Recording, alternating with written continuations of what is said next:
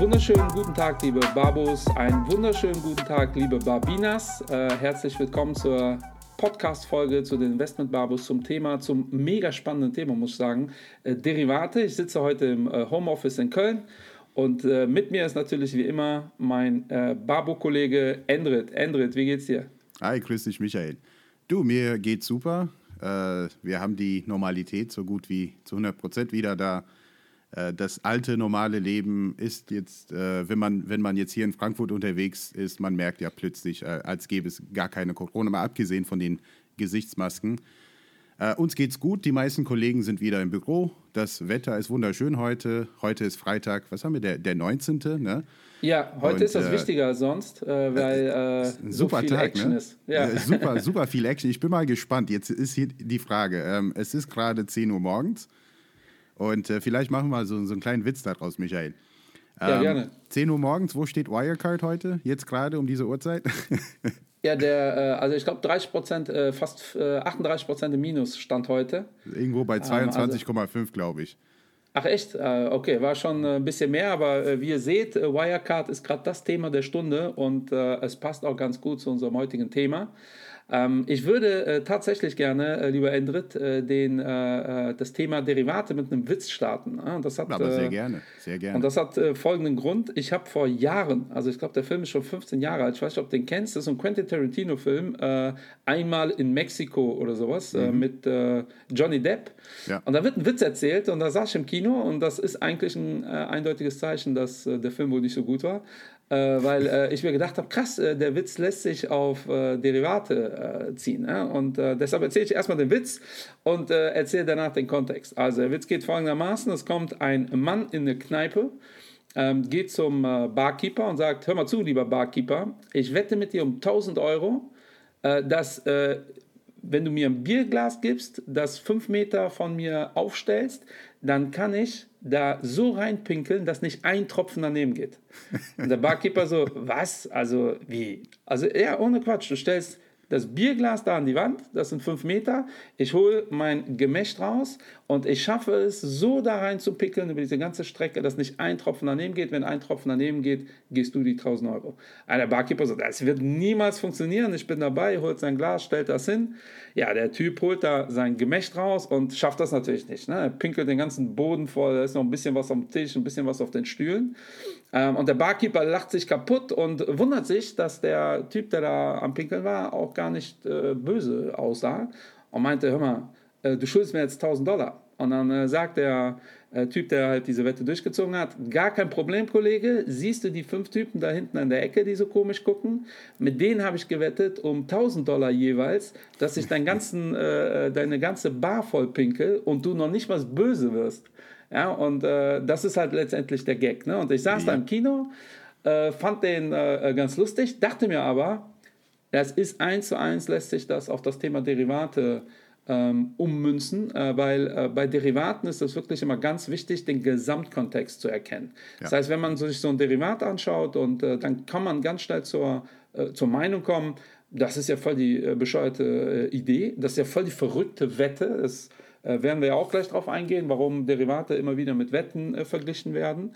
Ähm, aber im Gesamtkontext war das für den Typen, der diese Wette platziert hat, ja total clever. Ja, und äh, das äh, ist tatsächlich ein ganz großes Thema von Derivaten. Mhm. Es gibt aber auch ganz dumme Sachen, die man mit Derivaten machen kann. Also es ist nicht ausgeschlossen, dass da wirklich einer denkt, der kann in so Biergas pinkeln.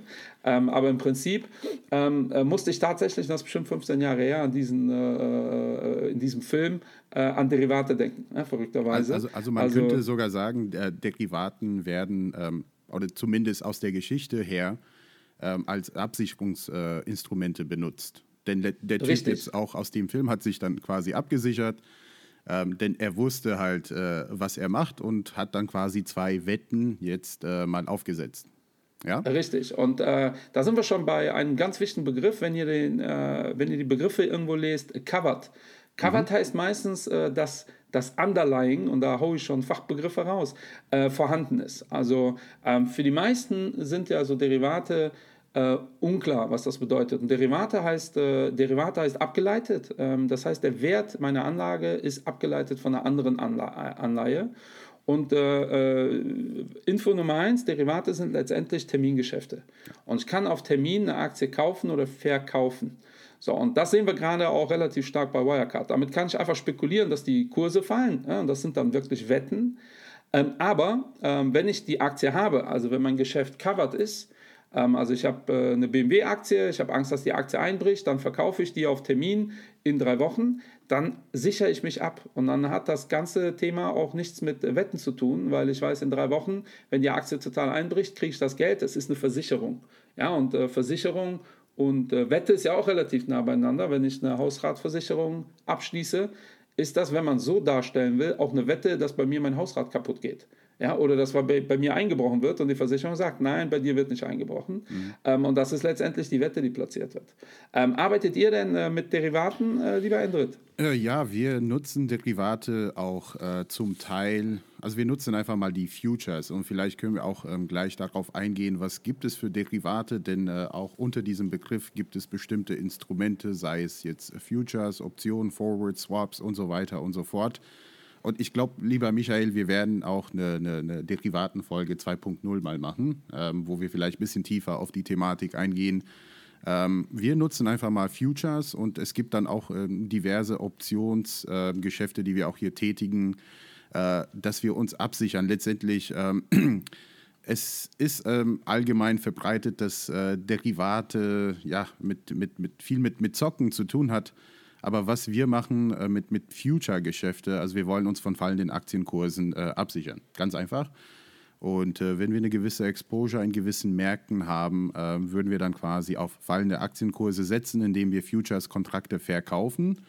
Und das bedeutet, die Aktien, die dann doch im Portfolio fallen, also die äh, fallende Kaufkurse bzw. Aktienkurse, werden dann dadurch weitestgehend natürlich nicht eins zu eins äh, abgedeckt, ähm, dadurch, dass wir halt von den fallenden ähm, Kursen der Indizes, sei es jetzt mal ein DAX-Future, dass wir davon profitieren. Also das ist äh, für uns relativ einfach, ähm, wie wir dann äh, Futures einsetzen. Es geht natürlich auch mit, mit Optionen auf Futures, also es geht wirklich mit, äh, mit, ja, mit Call-Optionen, also darauf können wir auch gerne eingehen, aber wir hier bei Shareholder Value sind da relativ einfach in der Sache, was Derivate ein, ähm, angeht. Und ich hätte äh, ja. allerdings eine, eine, Frage an dich, äh, Michael. Ja. Denn äh, wir, wir, wir nutzen ähm, ja die äh, Futures, aber es gibt dann auch ähm, ja, andere Möglichkeiten, wie man jetzt so oft äh, sieht. Und wir haben jetzt äh, mal eine schöne Statistik gepostet, jetzt vor zwei Tagen ja. auf Instagram. Was sind diese Suchtrends, ja, die besonders beliebt sind? Und ja, zum die, einen, ja, das hat auch viel mit Daytrading zu tun und vielleicht gehst du mal darauf ein. Ne? Ja, ich äh, möchte auf, äh, also können wir gerne machen. Ich möchte das äh, für die Zuhörer, die jetzt denken, Futures, äh, mhm. Optionen, oh mein Gott, was reden die da? Äh, ich möchte das versuchen, so ein bisschen einzuordnen, ne? weil Futures sind so die einfachsten äh, Derivate, die es gibt. wie gesagt, was wir uns merken können, Derivate sind immer Termingeschäfte. Ja. Und dann gibt es zwei große Unterscheidungen, bedingte und unbedingte. Unbedingte Termingeschäfte bedeuten, die finden auf jeden Fall statt. Ja? Und ein Future ist nichts anderes als ein Kauf auf Termin. Also nehmen wir mal an, ich sage, Wirecard ist ja heute massiv im Minus. Äh, äh, wo sind die jetzt? Bei 20 äh, Euro, äh, also 22, glaube ich, ja. So, und nehmen wir mal an, ich sage, boah, die werden total durch die Decke gehen, dann habe ich zwei Optionen. Ich kaufe die Aktie ähm, und hoffe, dass die hochgeht. Oder ähm, was viel schneller geht und vor allem für institutionelle Investoren viel schneller geht, sagt lieber Endrit, ähm, ich möchte äh, in der Woche von dir die ähm, äh, Wirecard-Aktie kaufen und zwar, damit es auch für dich interessant ist, äh, 30 äh, für 30 äh, Dollar ja, oder 30 mhm. Euro. Ja, wir sind bei Euro. Äh, Endrit sagt, ja, die Aktie wird weiter äh, einbrechen. Er sagt, okay, ist ein Deal. Das wäre ein Termingeschäft. So, und das wäre, um es ganz genau zu sein, wäre das ein Forward. Warum wäre das ein Forward? Weil äh, wir beide das unter uns machen. Also over the counter, äh, über der Theke. Das heißt, wir beide treffen eine private Entscheidung. Das ist im Privatbereich ganz selten, aber bei großen Banken ist das wirklich Standard, dass die dann sagen, komm, wir machen das so. Ähm, wenn das ein börsennotiertes Produkt ist, ist das ein Future. Und ganz wichtig, äh, weder Endrit noch ich zahlen heute Geld. Keiner. Also keiner von uns zahlt Geld. Ähm, bei Futures wird im Normalfall, ja, und das, äh, wir werden dann später noch ein bisschen was zu äh, Öl erzählen, weil da ist das anders, wird physisch nichts gehandelt. Ja, weil in der Woche würde ich Endrit dann anrufen und sagen, guck mal Endrit, die Aktie ist auf, äh, sagen wir mal, 50 Euro hoch. Äh, dumm gelaufen für dich, Endrit, du schuldest mir 20 äh, Euro. Ja, weil der Aufwand wäre viel zu hoch. Endrit müsste die Aktie kaufen für 50 Euro, müsste die mir geben, ich würde ihm 30 Euro geben, Endrit hat 20 Euro Verlust, ich habe 20 Euro Gewinn. Ich würde einfach sagen, Endrit, gib mir die 20 Euro, dann kann ich mit meinen 30 Euro und deinen 20 Euro einfach die Aktie kaufen. Ne? Also Jacke wie Hose. Also bei Futures und Forwards wird im Normalfall physisch nichts gehandelt. Und das ist für Fondsgesellschaften total interessant. Ähm, und äh, wenn ich die Aktie kaufen möchte, bin ich long ähm, und äh, Endrit wäre short. Also Endrit ja. spekuliert jetzt drauf, dass die Aktie einbricht. Äh, ich spekuliere darauf, dass die Aktie steigt. Und ich sage bewusst spekuliert, weil wir beide ja nicht covered sind. Also es ist so, als ob wir die gekauft hätten. Es sieht anders aus, wenn der Endrit die Aktie tatsächlich im Portfolio hat ja, dann äh, ähm, äh, kann er mir äh, die verkaufen, weil er Angst hat, dass die einbricht oder was auch immer oder, äh, äh, oder umgekehrt. Das heißt, da kann man sich auch absichern gegen fallende Kurse. Ähm, woher kommt dieser Begriff Wetten? Der Begriff kommt natürlich daher, dass Nehmen wir mal an, ich weiß nicht, wie viel Kohle Endrit hat. Und Endrit sagt, ey, ich bin mir so sicher, dass es funktioniert, lass uns doch dieses Geschäft 100.000 Mal machen ja, dann äh, sage ich, huh, Moment mal, äh, 100.000 Mal, das ist schon ein äh, heikles Thema. Und dann kann man äh, über Futures kann man halt sehr schnell auch äh, die Summen nach oben fahren. Ja, da gibt es äh, bei Futures, achtet die Börse drauf, dass man genug Geld dahinterlegt hat. Das nennt man Margin. Ja, dass genug Geld da ist, falls Endrit da irgendwie seine Geschäfte ins Minus laufen, dass das dann passt. Und was ganz viele bei Derivaten generell nicht verstehen, ist, wenn ich sage, weder Endrit noch ich müssen heute was zahlen. Das heißt aber nicht, dass mein Future übermorgen nicht einen Wert hat. Ja, weil logischerweise, stellt euch vor, Montag geht Wirecard auf 100 Euro hoch. Äh, dann äh, werde ich ja mit Endrit erst am Freitag diesen Deal äh, eingehen. Äh, Endrit ist ein bisschen nervös, ich bin total happy. Und nehmen wir mal an, ich brauche Liquidität. Kann ich natürlich ja. Endrit anrufen und sagen, boah, lass uns das irgendwie vorziehen oder was auch immer. Endrit, wenn er clever ist, wird er sagen, auf gar keinen Fall, weil sieht ja für ihn gerade schlecht aus.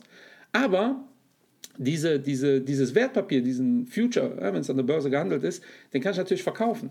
Und wenn ich irgendeinem sage, schau mal hier, die äh, Wirecard-Aktie ist bei 100 Euro und ich habe hier ein Wertpapier, äh, was es äh, dir erlaubt, beim Endrit in drei Tagen diese Aktie für 50 zu kaufen, ja, dann sind die Leute natürlich bereit, mir 40, 50 Euro dafür zu geben, je nachdem, wie die so ticken. Und das ist schon mal ganz wichtig einmal zu verstehen. Also Future hat bei der Gründung sozusagen keinen Wert, also äh, keinen Wert, also wir zahlen nichts, das, das ist äh, absolut unverbindlich. Ab dem ersten Tag hat das natürlich einen Wert. Äh, wenn die Aktie am Montag natürlich bei äh, 4 Euro ist, dann kriege ich diesen Future nicht verkauft oder sehr schwierig. Ja, da muss ich wirklich Leute finden, die total hardcore glauben, dass die Aktie durch die Decke geht, auch noch über drei Tage, äh, weil keiner ist bereit, mir großartig Geld dafür zu geben, für etwas, was euch erlaubt, eine Aktie für 50 zu kaufen, die in den letzten drei Tagen sich nochmal halbiert ist. Das heißt, umso weit weiter ihr von diesem Striking Point seid, also von diesen 50 Euro oder 10 oder 100, ähm, umso weniger ist die Aktie wert äh, oder dieser Future, sorry, umso näher ihr dran seid, umso mehr ist die Wert. Und das ist schon mal eigentlich wirklich ganz simpel erklärt der Unterschied äh, zwischen bedingt und unbedingt. Und das mhm. ist ein Future und Forward ist tatsächlich exakt dasselbe. Nur das eine wird an der Börse gehandelt, das andere nicht. Ich würde euch immer empfehlen, eher Futures zu handeln als Forwards, äh, weil bei Forwards natürlich, wenn da jemand pleite geht, habt ihr Pech gehabt. Und bei Futures ist das der Job der, der, der Börse, dafür zu sorgen, dass die Dinger bezahlt werden. Ja, und das fällt vielen total schwer. Ja? Neben den äh, äh, Bedingten gibt es noch die unbedingte, äh, sorry, das war die unbedingte, äh, genau. da gibt es noch die bedingte. Ja? Ja. Bedingte heißt, und das wird dann ein bisschen komplizierter, das sind halt die Calls und die Puts, jemand hat das Recht. Ja, ja und das ist dann wieder anders, weil äh, das wäre so, als ob ich sage, lieber Endrit, aber ich ist glaube, nicht verpflichtet, ja, das Recht, aber ist einer nicht von, verpflichtet. Genau, äh, also eine Partei, einen, genau. Genau, es gibt einen, der hat das Recht. Ja, und nehmen wir mal an, ich sage, Wirecard geht durch die Decke, lieber Endrit, ich möchte das Recht haben, am Freitag für 50 äh, Euro, also heute in einer Woche, für 50 Euro von dir eine Wirecard-Aktie zu kaufen. Endrit sagt, boah, das wird sowieso nicht passieren. Dann wird der Endrit sagen, klar, machen wir und ich habe das Recht. Also das wäre ein Call, eine Kaufoption. Ich darf das kaufen und ich wäre long. Das bedeutet, ich entscheide, ob das passiert oder nicht. Endrit wäre ja dumm, wenn er sagt, äh, ja, das machen wir äh, für immer, ja, weil äh, er kann eigentlich nur verlieren. Ja, weil am ja. Freitag, wenn die Aktie gefallen ist, sage ich, äh, lieber Endrit, das äh, interessiert mich gerade nicht. Wenn die Aktie steigt, sage ich, lieber Endrit, her mit der Kohle. Und deshalb kriegt der Endrit eine Stillhalterprämie. Übrigens machen das sehr, sehr viele Fondsgesellschaften. Jetzt wäre die mhm. Frage, was würde Endrit dafür nehmen? Also er glaubt, die Aktie fällt. Ähm, es ist aber extrem volatil, der Markt. Also wird der Endrit vielleicht sagen, okay, ich nehme 5 äh, Euro ähm, und äh, die kriege ich, die kriegt er heute. Ähm, und dann, ab dem Moment, hat diese, dieser Call hat natürlich auch einen Wert, ja, weil natürlich umso näher ich an diese 50 Dollar komme, umso wahrscheinlicher ist, dass ich sage, lieber Endrit, verkauft die mir äh, für äh, 50 äh, und die Aktie ist jetzt vielleicht 80 oder 90 wert. Das heißt, wenn die Aktie auf 100 hochgeht, ist dieser Call enorm viel wert. Und auch da denken viele, ich muss äh, diesen Call ziehen. Es gibt äh, amerikanische und europäische. Amerikanische kann man immer ziehen. Man kann jederzeit sagen, ändert her mit der Aktie. Bei europäischen gibt es einen festen Termin. In der Praxis ist der Unterschied gering, weil diese, diese Wertpapiere werden ja automatisch mehr wert, umso interessanter das Geschäft ist. Ja, und Endrit, äh, deshalb werdet ihr immer wieder hören, das sind asymmetrische äh, Verhältnisse, weil das Beste, was Endrit passieren kann, ist, dass er 5 Euro verdient. Ja, und das Dümmste, was ihm passieren kann, theoretisch kann die Aktie auf 10.000 hoch. Ja. ja. und dann hat er halt äh, einen sehr, sehr hohen Verlust. Ja, und deshalb gibt es da tatsächlich asymmetrische Verhältnisse und die, die short sind, also die Stillhalter, das sind die, die nur ein sehr also ein begrenztes, begrenztes Potenzial haben, mhm. unbegrenztes Risiko. Bei den Futures, da äh, sind die Verhältnisse symmetrisch. Also wenn der andere 10 Euro verliert, verdiene ich 10 Euro. Wenn ich 10 Euro verliere, verdient der andere 10 Euro. Und das ist tatsächlich grob so die wichtigste Unterscheidung, die man einmal auf dem Schirm haben muss. Ne? Also mhm. Futures ähm, und dann bei den Optionen haben wir die Kaufoption und die Verkaufoption. Viele denken auch, wenn ich Call, also hier bei meinem Beispiel, war das ja eine Kaufoption, dann bin ich Long, das ist dasselbe wie eine Verkaufsoption äh, ja. auf Endrit-Seite. Das ist nicht so. Ja, das wäre wiederum, Endrit hat jetzt die Wirecard-Aktien und ist nervös. Und dann sagt er, Michael, ich will dir die Wirecard-Aktie in einer Woche für 20 Dollar verkaufen, also Stand heute. Damit wird er sich absichern. Das Problem, was Endrit hat, ist, da die Aktie so volatil ist, würde ich sagen, klar, Endrit, machen wir. Aber wenn das eine Option ist, dann will ich dafür auch 10 äh, äh, Euro. So, und deshalb würden wahrscheinlich jetzt äh, Verkaufsoptionen auf Wirecard relativ wenig Sinn machen, mhm. äh, weil einfach die Gegenpartei so viel Geld haben wollen würde, dass sich das schon wieder nicht rechnet. Aber bei einer normalen Aktie, ähm, keine Ahnung, irgendeine Firma, die nicht so im Fokus ist, sagen wir mal Amazon, die ist ja eher positiv äh, unterwegs, äh, sagen wir mal, Endrit hat Panik, äh, dass seine Amazon-Aktien einbrechen, dann könnte er sagen, Michael, ich verkaufe dir in einem Monat die Amazon-Aktien für 20% unter dem Wert, wo die jetzt sind. Ähm, der Markt ist eh total bullish, was diese Aktie angeht. Würde ich sagen, ach komm, dann für 1, 2, 3 Euro mache ich das. Und dann hat er sich eine Versicherung ins Portfolio genommen.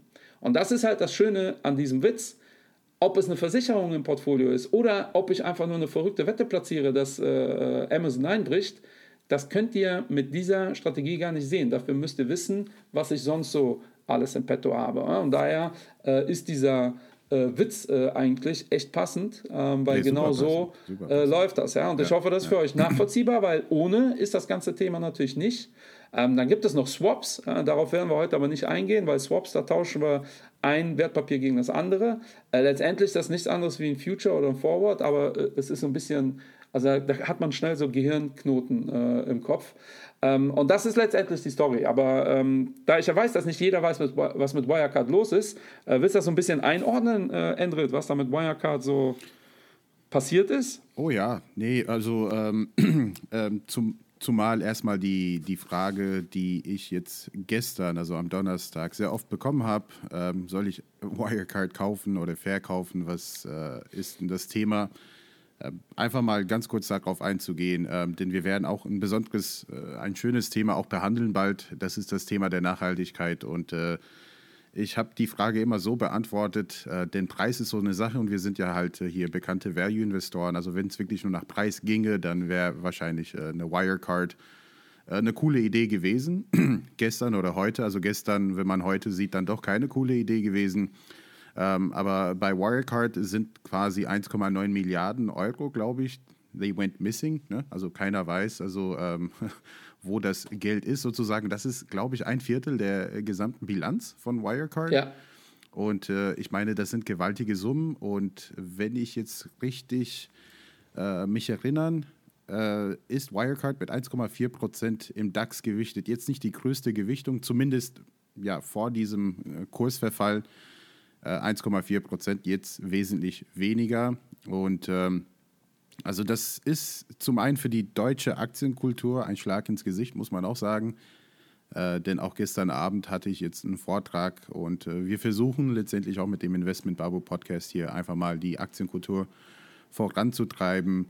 Ähm, und äh, so eine Geschichte wie bei Wirecard, die hilft uns äh, nicht weiter. Und äh, ja, die Wirtschaftsprüfer von KPMG und mittlerweile auch Ernst Young, glaube ich, die sind auch mit im Spiel. Ja.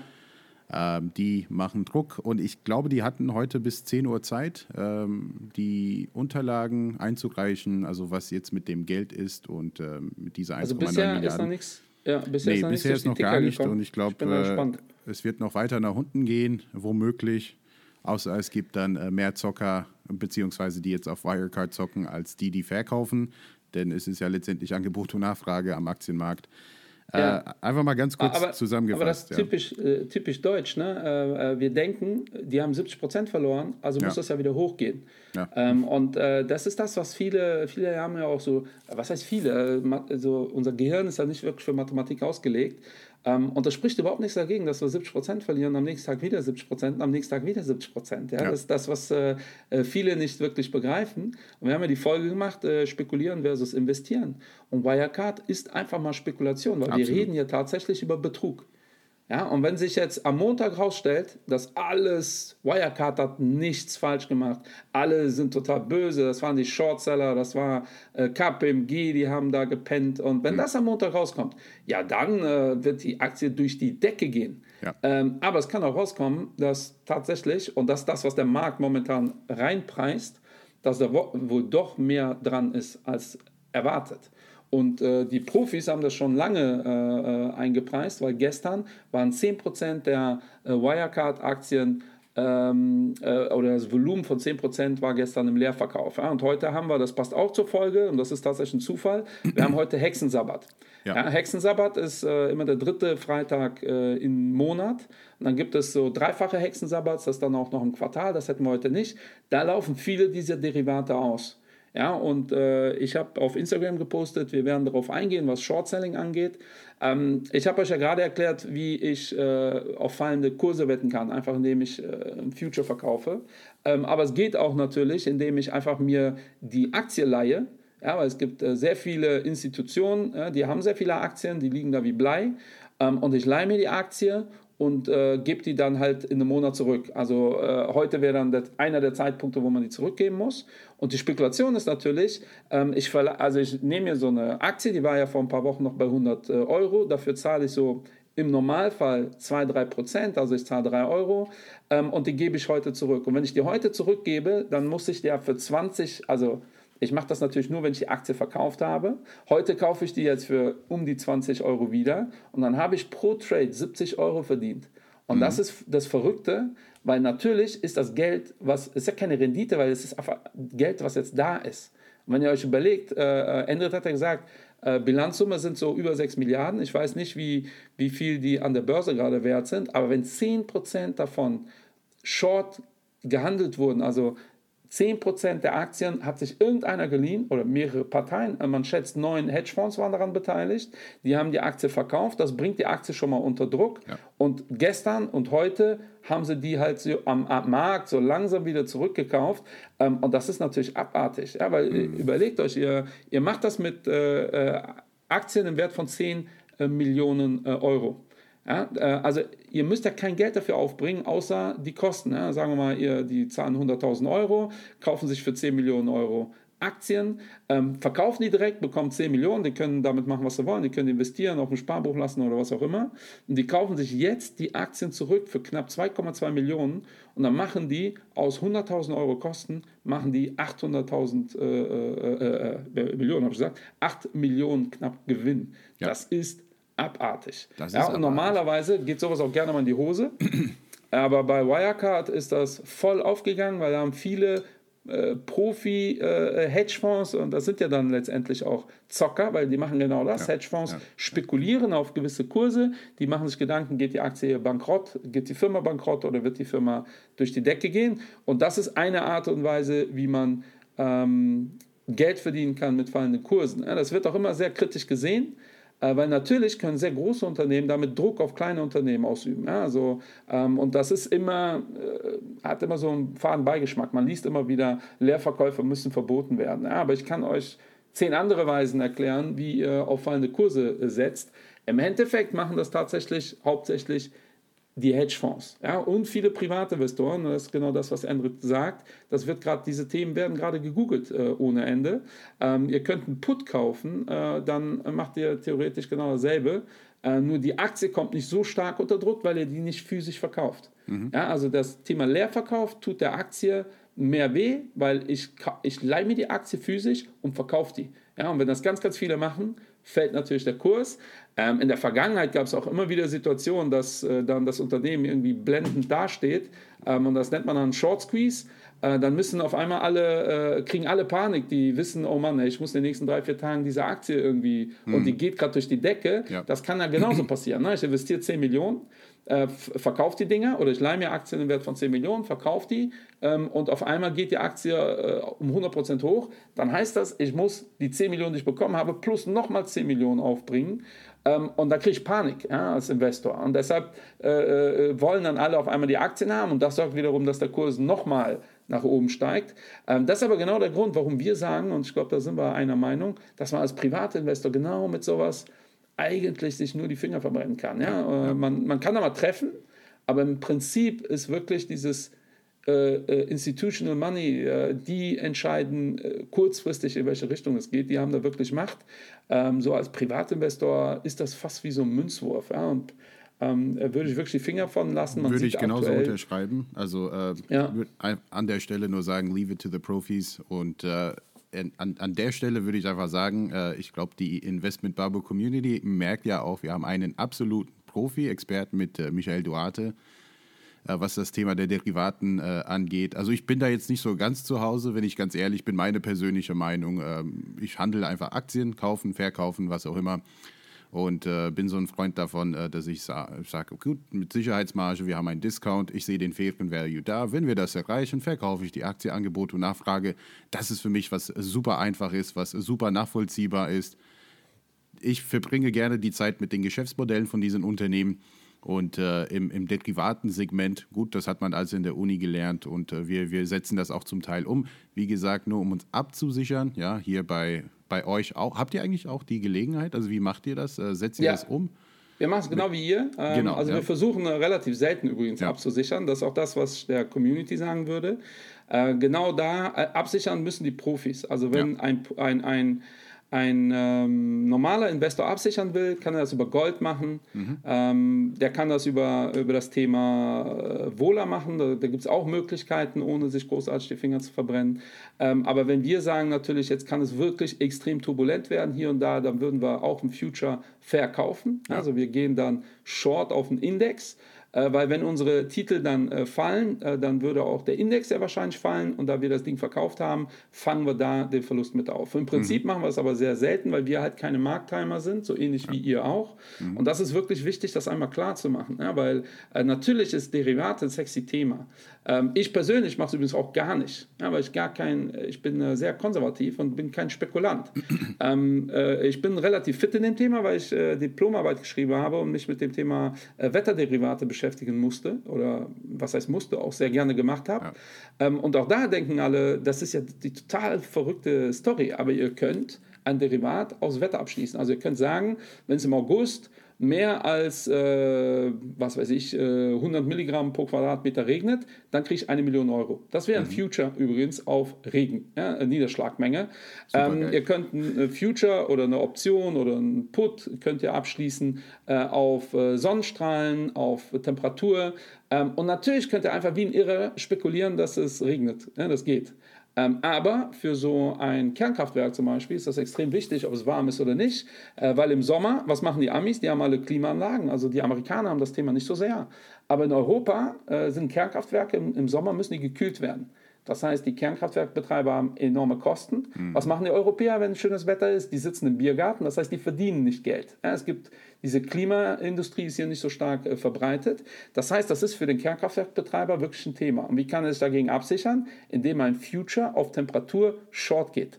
Wer geht ein Future auf Temperatur long? Der Eisdielenbesitzer oder ganz viele Eisdielenbesitzer, weil es ja schön an Wertpapieren, die Stückelung ist ja egal. Wir können ja da auf der einen Seite einen, der macht Millionen, dann können wir auf der anderen Seite äh, 10.000 Anbieter haben, die ein paar tausend Euro haben wollen. Aber der äh, Eisdielenbesitzer, der freut sich über warme Temperaturen, weil die Eisdiele voll ist. Ich verdiene sehr viel Geld und wenn es regnet, äh, tut es mir weh. Ja? Und wenn ich viel Geld verdiene, gebe ich auch gerne ein bisschen was für die Versicherung, weil dann ist mein Future eine Versicherung.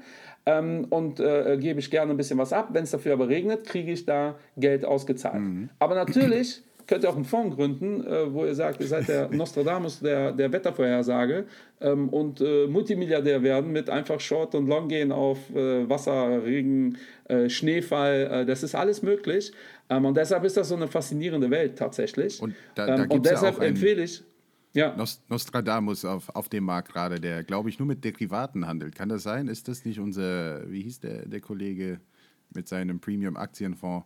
Ja, Moment, Moment. Der äh, ist ja kein Nostradamus, weil der ja, sichert mit Derivaten sein Portfolio komplett ab. Ja. So, ja. Das ist tatsächlich, äh, das ist so wie, als ich sage, Endrit, wir gehen ins Casino ich habe eine todsichere Methode, ich habe noch nie Geld im Casino verloren. Ja, und dann denkst du, boah, was kann der Duarte? Und dann setze ich 5 Euro auf schwarz, 5 Euro auf äh, rot. Ja, und äh, dann werde ich mit einer sehr hohen Wahrscheinlichkeit kein Geld verlieren, außer es kommt die Null. Ähm, aber ich werde auch mit einer sehr hohen Wahrscheinlichkeit kein Geld verdienen. Äh, ja. Ich war auch noch nie im Casino, ich weiß gar nicht, ob das erlaubt ist. Äh, ich, ich glaube, das ist das Erste, was ich mache. Ja. Wenn ich mal im Casino bin, Geld auf Rot und Schwarz, um zu gucken, äh, äh, was da passiert. Sie machen ähm, aber, aber nicht, Herr Duarte. Ja, gut, ich dachte, Was ich probiere es einfach mal aus.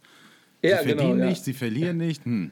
Ja, aber die Frage ist, ob das so eine clevere Strategie ist. Und der Fonds, den du meinst, äh, der ist ja immer noch, äh, seit äh, März hat der DAX fast 40 Prozent gemacht. Ja. Ähm, und der ist nicht dabei. Im März ja, hat er sich gefeiert, weil er kein Minus 6, gemacht hat. minus 7 sogar unterwegs gerade. Und ja.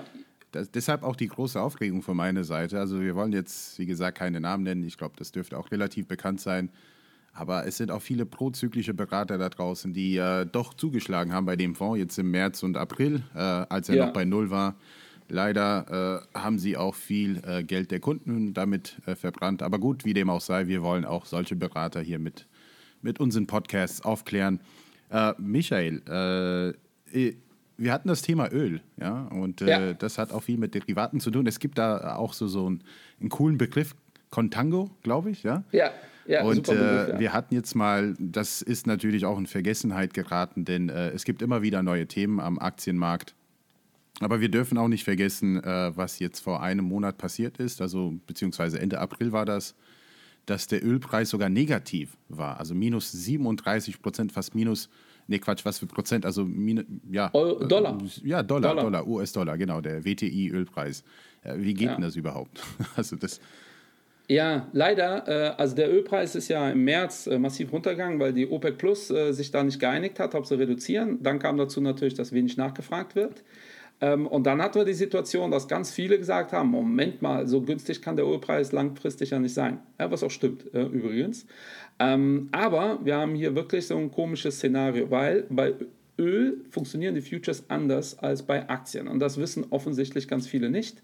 Äh, denn bei Öl wird physisch gehandelt. Ja, ich glaube in Connecticut, also WTI wird irgendwie einmal im Monat in Connecticut dann gehandelt. Also mhm. wenn ihr ein Future kauft äh, oder ein Barrel Öl auf Future, per Future kauft, ähm, dann äh, werden die monatlich gekauft und monatlich müsst ihr dann nach Connecticut und euer Fass Öl holen.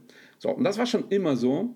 Und da die meisten, die Öl äh, traden, keinen Bock haben auf physisches Öl, verkaufen die kurz vor diesem Termin äh, ihr Öl. Ja? Und das weiß der Markt. Ja? Und das ist das, was Contango ist, weil äh, nehmen wir mal an, du bist so ein Typ, der gerne physisches Öl haben möchte. Dann weißt du ganz genau, äh, jetzt am, äh, ich weiß jetzt nicht, wann das Datum ist, aber nehmen wir mal an, am 25. Äh, Juni laufen die wieder aus und dann kriege ich wieder Öl für so 2, 3, 4 Prozent günstiger. Warum? Mhm. Du weißt, dann rufst du dich an und sagst, ey, willst du ein Barrel? Du sagst, ja, der Ölpreis ist jetzt bei 50 Dollar. Äh, ja, nehme ich dir gerne ab, aber ich kann auch Öl für 50 Dollar so kaufen, also ich zahle dir 47. Und dann sage ich, ja, okay, weil ich habe ja keinen Bock nach in die USA zu fliegen und ich will auch kein Öl und dieses Geld investiere ich direkt wieder in den nächsten Future für den nächsten Monat. Ähm, und das ist Contango, ja, weil äh, ich höre das äh, in der Vergangenheit, habe ich es immer wieder gehört, krass, ich habe so ein ETF oder ein Future of Öl und irgendwie macht er ja weniger als der Ölpreis. Warum? Äh, weil äh, das nennt man Rollkosten, die Dinger werden jeden Monat gerollt ähm, und natürlich ist die Gegenpartei nicht doof, in der Regel ähm, verdienen die da einen Schnaps mit und deshalb habt ihr in der Regel nie nach einem Jahr die Performance, die Öl gemacht hat.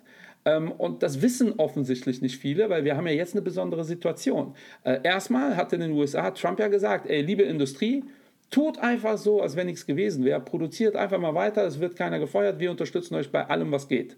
So, das heißt, weltweit wird kein Öl nachgefragt. Mhm. Ähm, trotzdem wird Öl gefördert, von der OPEC Plus übrigens auch und von den Amis als wenn nichts gewesen wäre. Das Ergebnis ist, die Öllager sind voll. Ja? Und die waren im äh, April, waren die bei über äh, 95 Prozent der Kapazitäten. Da haben wirklich Schiffe äh, sind rumgefahren, äh, die voller Öl waren, ja? weil wir einfach nicht wissen, was äh, damit passiert. Und das heißt, wenn ich als so Investor und die Profis übrigens wussten das. Das war eigentlich schon eine Woche bevor das losging, waren schon Vermutungen in der Zeitung, dass das so passieren kann, dass das so extrem wird.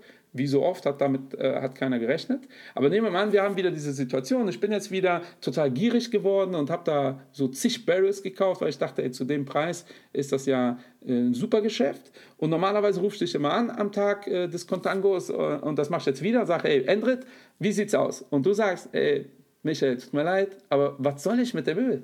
Hm. Ich habe Öl, meine Lager sind voll. Äh, Öl zu lagern ist gerade für mich ein Riesenthema. Sage ich, Endrit, du hast doch immer für 3, 4 Prozent. Du sagst, ja, schon, aber jetzt nicht, weil ich brauche kein Öl. Dann sage ich natürlich, ey, komm, Endrit, ich kann ja nicht morgen in die USA fliegen und so Barrel Öl kaufen. äh, weißt du was? Ich schenke dir mein Öl. Und dann wirst du sagen, nee, weil wenn du mir Öl gibst, musst du es ja auch lagern. Das verursacht Kosten. Ja. Und genau das ist massenhaft ja. passiert, Angebot und Nachfrage. Das heißt, viele äh, äh, haben Panik bekommen, haben gesagt, weißt du was, verschenkt das Öl. Und da gab es immer noch keine Käufer, kannst du ja gar nicht mehr sagen, weil äh, letztendlich äh, zu beschenkende mhm, ähm, mhm. und dann geht die Preisspirale weiter. Dann sage ja. ich natürlich, ey, weißt du was, Broker, äh, für, also ich zahle einen Euro pro Barrel, Hauptsache das Ding ist weg. Ja, und das ging dann so weit, dass am Ende äh, des Tages ein Barrel Öl bei minus 37 Dollar war. Äh, da wurde ich oft gefragt, äh, werden wir bald umsonst tanken können? Natürlich nicht, weil es geht nur um diese Future-Geschäfte. Ja. Einen Tag später war ja der Future für den nächsten Monat und der war wieder bei 12, 13 Dollar.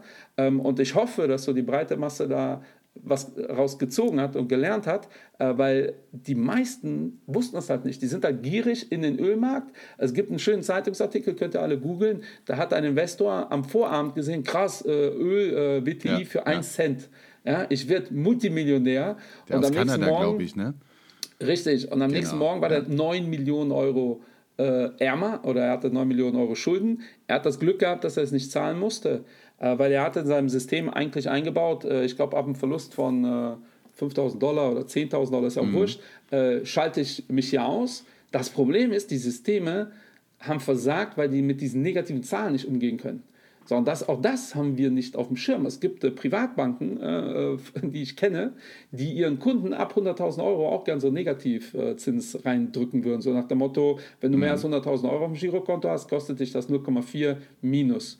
Die haben aber das Problem, wenn die das in ihre IT eingeben, minus 0,4, kommt so Error. Ja. ja weil ja. natürlich, als die Dinger programmiert worden sind in den 70er Jahren, war das ja keine Idee. Und so ähnlich mit dem Öl auch. Ja? Also da beim Öl ist im Minusbereich. Gerechnet, ja. Genau, und Öl war im, im Negativbereich und diese ganzen Systeme sind halt kollabiert, äh, weil die nicht kapiert haben, dass das überhaupt geht. Ja? Und äh, das ist tatsächlich im Ölmarkt passiert. Das kann euch bei Aktien nicht passieren, aber man sieht hier sehr schön, äh, bei Aktien könnt ihr halt äh, äh wirklich, äh, äh, vor allem bei Derivate, da habt ihr einen natürlichen Hebel drin. Ähm, also was heißt Derivate? Bei Optionen habt ihr einen natürlichen Hebel drin. Leute, ich gleich auch gerne. dann könnt ihr massiv Verlust und massiven Gewinn machen, logischerweise. Ja, weil die, die, die Variante, ich will spekulieren auf einen steigenden Kurs von ähm, Wirecard. Ach übrigens, gestern konntet ihr auch Wirecard schon kaum noch leihen, weil die Gebühren lagen bei über 20 Prozent. Wow. Ja, also weil natürlich jeder, der Wirecard-Aktien hat, auch keinen Bock hat, die zu verleihen, weil er wahrscheinlich Panik hat. Mhm. Aber nehmen wir mal an, ich sage, ich kaufe die Wirecard-Aktie äh, in drei Wochen, die bei Endrit die ab, für 100 Euro. Ja, wird der Endrit sagen, boah, die müsste ja um 500 Prozent steigen, damit das irgendwie äh, passiert. Dann nimmt der Endrit jetzt dafür, was weiß ich, 5 Cent. Sagen wir mal 50 Cent. Ja, alles ist gut. Ne? Ich sage, okay, ich mache diesen Deal und zwar 10.000 Mal. Endrit sagt, geile Nummer, einfach verdientes Geld. Ähm, so, und ich kann das Geld auch direkt abschreiben, wenn nichts passiert. Aber jetzt stellt euch vor, die Aktie geht hoch auf 110. Ja, also was in der jetzigen Zeit durchaus möglich ist. Ne? Nehmen wir mal an, das war wirklich alles doch kein Betrug und so weiter und so fort. Ja. Dann habe ich pro Trade 10 Dollar oder 10 Euro Gewinn und der Spaß kostet mich aber nur 50 Cent. Ja, und dann überlegt euch, was ihr da für eine Rendite habt, weil physisch muss da nichts gehandelt werden. Und für Endrit wäre das natürlich die Oberkatastrophe. Hm. Ja, weil äh, du hast jetzt äh, 50 Cent mal 1000 oder mal 10.000 bekommen äh, musste jetzt aber richtig latzen. Ja. Ähm, und äh, natürlich äh, kann ich auch die, mein Derivat die ganze Zeit handeln. Und da haben wir das Thema, wenn ich das äh, nicht börsennotiert mache, ist die Wahrscheinlichkeit hoch, dass Android pleite geht. Wenn wir es börsennotiert machen und äh, Calls und Puts sind immer börsennotiert, dann kriegt Android sehr wahrscheinlich einen Margin Call einmal die Woche von der Börse. So, lieber Endrit, äh, du hast hier in deinem Depot sonst 4 Euro, schieß mal ein bisschen Sicherheitsmarge nochmal, äh, weil wenn du über die Wupper gehst, haben wir keinen Bock, das zu bezahlen. Ja. So, und daher, wenn, dann immer über die Börse. Ähm, und da gibt es einiges, was man sich dazu reinziehen kann. Ich empfehle jedem äh, den Film äh, The Big Short. Oh ja. Äh, da hat man äh, ganz, oder das Buch ist auch cool. Ähm, da hat man schon ein ganz gutes Gefühl für, in welche Richtung das geht. Ja? Und äh, es ist aber, ähm, ich glaube, Warren Buffett sagt doch, das ist eine Massenvernichtungswaffe, kann er sein? Das, das kann auch sein, deshalb an der Stelle habe ich auch eine Buchempfehlung, Buffetology, ganz zufällig ah. hier bei mir am äh, Arbeitstisch. Denn äh, wie, wie man auch sieht, äh, Derivate sind mit einem gewissen Risiko verbunden, das ist ja klar. Und wenn das Risiko, also wer das Risiko nicht tragen kann, dann äh, ist meiner Meinung nach äh, falsch am Derivatenmarkt. Ähm, ich habe jetzt nicht die aktuelle Zahl, ich meine vor einem Jahr oder vor zwei Jahren gehört zu haben, dass das Derivatenbuch der Deutschen Bank irgendwo bei 200 Billionen ist? Äh, kommt das äh, ungefähr ich, hin? Oder? Ich habe die Zahl vergessen, aber es ist fünfmal europäische Bruttosozialprodukt. Das ist. So, ich meine, das ist, ne? das ist natürlich die Gefahr. Ne? Es ist total ja. unübersichtlich. Und das ist auch der Grund, warum äh, diese Diskussion too big to fail mhm. äh, natürlich äh, wichtig ist, weil wenn die Deutsche Bank pleite gehen würde, wären diese Derivate wertlos. Oder halt ja. zumindest äh, müssen da einige Börsen was auffangen. Ähm, und das ist ja immer äh, äh, ein Spiel zwischen zwei Parteien. Ja? Ja. Das ist ja nicht nur das, was wegbricht. Ähm, und das ist echt heikel. Ne? Und auch da, äh, also ich habe schon oft erlebt, dass Menschen sagen, ich will nichts machen, wo Derivate drin sind. Das ist auch Quatsch, weil äh, so äh, Firmen wie ihr und wir, mhm. wir setzen das wirklich als Versicherung ein. Man muss halt immer schauen, was da passiert. Aber das Problem bei Derivaten ist, und das halt äh, im Big Short wird das relativ gut klar, aber mein äh, Lieblingsbeispiel in dem Kontext, ich bin ja FC Köln-Fan ja, und Endrit, äh, Frankfurt, sagen wir jetzt mal. Sagen wir mal, äh, und, einfach Frankfurt-Eintracht, ja. Ja, und äh, sagen wir mal, ich sage Endrit, wir machen jetzt eine Wette, und dann sind wir wieder beim Begriff Wette. Äh, um 10.000 Euro wette ich mit dir, dass nächstes Jahr der FC Köln Meister wird. Ja, und das oh, okay, würden Fußballfans ja. wahrscheinlich spielen, die, die Wette, weil die sagen würden, das passiert ja niemals. Äh, das Problem ist, ich habe eine Frau, die findet das uncool, wenn ich 10.000 Euro verwette. Die wird mhm. dann, wenn sie Wind davon bekommt, sagt, die bist du bescheuert. Äh, das will ich nicht. Ja, und ich sage, ja, aber ich kann jetzt die Wette nicht rückgängig machen, also wette ich mit einem FC-Fan, der noch größere FC-Fan als ich, um 10.000 Euro, dass der FC nicht Meister wird. Und jetzt habe ich mich abgesichert. Ja. Das ist eine Absicherungsstrategie, da sind wir wieder beim Witz. Das Problem jetzt ne, für die Volkswirtschaft ist, und das ist halt das, was so schwer zu überblicken ist, der Endrit äh, hat äh, dann von seiner Freundin auf den Deckel bekommen, weil äh, die ihm gesagt hat, Endrit, äh, du darfst maximal um 1000 Euro wetten. Ja, also mehr als 1000 Euro geht schon mal gar nicht. Jetzt denkt der Endrit, Mist, wie kriegen das hin? Endrit geht zu seinem Chef und sagt, Chef, ich wette mit dir, dass der FC Meister wird um 9000 Euro.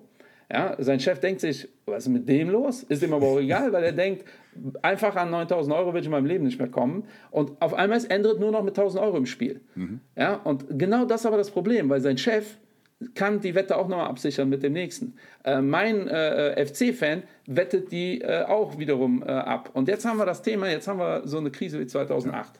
So, und der Kumpel von meinem Kumpel von meinem Kumpel geht pleite. Der sagt dem Kumpel, ey, du kriegst die 10.000 Euro nicht. Der sagt seinem Kumpel, du kriegst die 10.000 Euro nicht. Der sagt mir, du kriegst die 10.000 Euro nicht. Ich sage dem Endrit, Endrit, ich habe die 10.000 Euro leider nicht, weil mein Kumpel, der eigentlich die Wette, wo ich mich abgesichert habe, der kann ihm jetzt nicht zahlen. Endrit kriegt die 10.000 Euro nicht, er kann seinem Chef die 9.000 nicht geben. Und auf einmal haben wir hier reale 70, 80, 100.000 Euro Schulden geschaffen, die nie existierten. Ja. Also dieses Geld gab es nie, aber die Schulden sind jetzt real. So ja, und äh, wer weiß, wer ja alles durch, äh, durch, durch die Bank pleite geht. Ähm, und das ist einer der Gründe, warum auch so Begriffe wie Massenvernichtungswaffen Mhm. immer wieder kursieren. Ähm, und äh, ich will das weder schön noch äh, schlecht reden.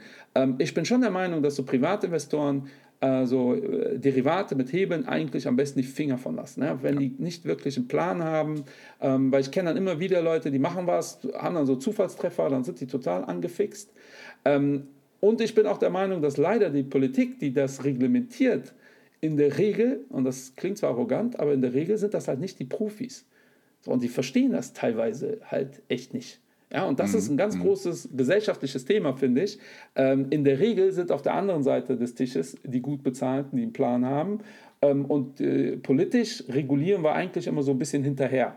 Ja, das ist dann, da sagt Angie, Leerverkäufe wollen wir verbieten, äh, wenn immer, wenn mal wieder was äh, über die Wupper gegangen ist. Aber ja, wie gesagt, ich kann euch dann zehn andere Möglichkeiten nennen, wie ihr es genauso macht, weil Derivate sind prinzipiell nichts Schlimmes. Ähm, damit ich nicht zu viel rumlaber, ähm, einen Punkt habe ich noch, ihr könnt die Derivate sogar kombinieren und dann könnt ihr auf alles spekulieren, was ihr wollt. Also ihr könnt zum Beispiel mit vier äh, Kaufoptionen auf, äh, nennt man Butterfly Spread, äh, das könnte ich auch malen, aber ansonsten ist das einfach zu kompliziert, da müsst ihr mir glauben, ihr könnt es auch einfach mal googeln. Äh, Butterfly Spread mit vier äh, Calls auf äh, zum Beispiel Wirecard könnt ihr auch darauf spekulieren, dass mit der Aktie gar nichts passiert. Ähm, und wenn ihr im Butterfly Short geht, könnt ihr darauf spekulieren, dass halt viel passiert. Das heißt, mit so einem Butterfly Short verdient ihr Geld, wenn die Aktie total einbricht oder wenn die Aktie total durch die Decke geht. Das heißt, wenn ihr sagt, da passiert aber auf jeden Fall was, ähm, dann ist das eine vernünftige, also eine sinnige Strategie. Und genau das machen Hedgefondsmanager. Und ganz ehrlich, die meisten Hedgefondsmanager machen jetzt nicht wirklich so den Bombenjob. Das ist auch so aktiv versus passiv äh, ist auch immer wieder ein Thema. Die meisten Hedgefonds und äh, Warren Buffett auch, der macht ja immer wieder Wetten äh, mit Hedgefondsmanagern Oh ja. ja, ja. äh, dass die das nicht packen. Ähm, und äh, daher ist da meine Meinung relativ klar. Äh, Finger weg, auch, auch so Themen wie Öl. Äh, wenn ihr Öl haben wollt, überlegt euch äh, Strategien. Äh, eine ganz einfach einfache ein Strategie. Barrel, ja, und zu Hause lagern. Das ist die einfach, genau, das ist die einfachste Strategie. Kauft Öl, tankt euer Auto voll, Ja. äh, antizyklisch. Äh, aber ihr könnt auch Firmen kaufen, die damit davon profitieren. Ähm, da gibt es schon Mittel und Wege, aber da muss man sich wirklich äh, fit machen, ja, was dieses Derivate-Thema angeht. Ja, Ähm, ja, ja, ja, ja, das war alles super, super spannend, äh, muss ich auch sagen. Ich habe auch einiges dazu gelernt. Michael, Dankeschön. Ja. Gerne. Und ich glaube, wir sind so langsam am Ende. Und ja, Buffett hat es auch, glaube ich, ganz ohne Derivate äh, geschafft seit 1980, auch wenn die Berkshire Hathaway in letzter Zeit doch eine Seitwärtsbewegung hat, immerhin 19% PA zu erwirtschaften. Das ist ja gar nicht so schlecht. Ja, wir sind am Ende und ich hätte mal einen kleinen Vorschlag, um, damit wir das Ganze auch ähm, ähm, ja, etwas witzig aufbauen. Ähm, ich habe es kurz angesprochen oder angedeutet, ähm, wo Wirecard jetzt beim Dreh liegt. Und äh, wenn ihr am Ende des Podcasts seid, jetzt an dieser Stelle, dann könnt ihr einfach mal bei uns auf Instagram äh, einen Kommentar abgeben, wo der aktuelle Kurs ist. Ich will nur sehen, halt, äh, was für einen Unterschied da erleben werden, ja? Also wir können eigentlich auch machen, äh, was schätzt ihr, wo Wirecard äh, in einem Monat ist? Also sagen wir oh, mal, oh, ja, 1. September. Einfach mal, also weil ganz ehrlich, ich habe mich mit Wirecard äh, schon beschäftigt, aber äh, nicht so tief, dass ich da überhaupt irgendwas zu sagen kann. Vor allem, weil ich glaube, dass das auch eine verrückte Wette ist. Aber Ja. Endrit, äh, sollen wir uns darauf äh, einlassen? Also, Ja, machen wir. Willst du mal Machen was wir. raushauen? Ja, komm. Wo wird Wirecard am 1. September sein? Oder wird 1. die überhaupt noch im DAX sein? Auch interessant. Oh ja, ähm, das ist, ähm, hm. Ich würde sagen, ich, ich werde mich sehr, sehr weit aus dem Fenster lehnen und ich glaube, ich bin äh, grundsätzlich ein Optimist und ich sage, dass äh, Wirecard 1. September über 70 ist. Über 70? Oh, Ja. Okay, ich habe Ja. im Kopf gehabt so über 50. Äh, Das heißt, äh, ich gehe von über 100% Rendite aus und du Ja. Mhm. sogar über mehr. Äh, bevor jetzt jemand das Gefühl hat, jetzt muss ich die Aktie kaufen, macht das bitte nicht, weil wir kaufen die auf jeden Fall nicht. Das ist absolut ein mega Spekulationsobjekt. Äh, letztendlich haben wir gesagt, wir glauben nicht, dass die oder andersrum, wir glauben, ich glaube, dass die schon Dreck am Stecken haben. Ähm, ich glaube aber tatsächlich, dass der Marktpreis das jetzt eingepreist hat, Ja. äh, weil das Geschäftsmodell von denen schon interessant ist. Ne? Und äh, die und daher würde ich sagen, 1. September sind die bei 50, die können aber auch äh, im MDAX sein. Äh, ich ich glaube auch, dass die Wahrscheinlichkeit sehr hoch ist, dass die nicht mhm. mehr im DAX sind. Mhm. Ähm, aber da bin ich gespannt, was da passiert. Deshalb äh, ja. finde ich die Idee cool. Schreibt uns das. Ja, äh, ja. wo ihr glaubt, äh, dass die, äh, wo die jetzt sind, wo ihr es gerade schreibt und wo ihr glaubt, dass die am 1. September sein werden. Äh, da hören wir uns das an. Äh, unser nächstes Thema äh, müssen wir gar nicht zur Verfügung stellen, weil es hatten wir ja schon gecheckt. Endrit hat es im Hintergrund. Ja. Endrit, nimm mal den Kopf auf Seite. Ja, wir haben übrigens beide festgestellt, genau, wir haben übrigens beide festgestellt, dass die Investment-Barbus noch eine gemeinsame haben. Wir haben Gemeinsamkeit, wir haben riesige Köpfe beide. Yeah. Äh, aber äh, nachhaltig aus Überzeugung. Überzeugung. Äh, wir kriegen auch einen nachhaltigen Fonds. Wir haben auch noch keinen äh, äh, Roll-up dafür. Äh, nächste Thema wird Nachhaltigkeit sein. Da freuen wir uns sehr drauf. Heute war das wieder eine sehr technische Folge. Ich hoffe, das ist für euch so nachvollziehbar gewesen. Vielleicht muss der eine oder andere da ein bisschen was googeln, aber tatsächlich ist das auch kein Zuckerschlecken, das Thema Derivate. Beim nächsten Mal wird es sicherlich wieder griffiger und entspannter für den Zuhörer, äh, weil Nachhaltigkeit durchaus diskussionswürdig ist, aber nicht mehr so kompliziert. Aber so, viele Definitionen hat, ja. Worte. 50 ja. Shades of Green, das ist das nächste Thema. Und äh, ja, das war's von unserer Seite, Michael. Äh, ich würde einfach mal uns an der Stelle loben. Wir haben das super gemacht. Äh, du bist der absolute Experte in meinen Augen, was das Thema Derivate angeht. Also ich bin froh, jetzt auch mit dir an der Stelle einen super Experten zu haben. Und wir freuen uns auf die nächste Folge. Und natürlich vielen lieben Dank für das tolle Feedback, was wir immer wieder bekommen von euch. Ja. Und äh, wir stellen das Ganze auch auf YouTube. Also nicht vergessen, ihr könnt uns gerne auf YouTube abonnieren. Einfach Investment Babo eingeben. Und äh, ja, wir haben vor vier Wochen mit null Abonnenten angefangen. Wir sind irgendwo bei 40 fast. Aber da ist viel Platz nach oben, natürlich. Wir freuen uns drauf. Bis zum nächsten Mal. Und äh, ja, nicht zu viel zocken, bitte. Und ich hoffe, wir haben, oder ihr habt das nicht als Kaufempfehlung jetzt verstanden mit Wirecard. An der Stelle muss man das leider noch einmal sagen. Also Michael, bis zum nächsten ciao. Mal. Liebe Investment Babos und Investment Babinas. Bis dann. Ciao, ciao. Mach's gut.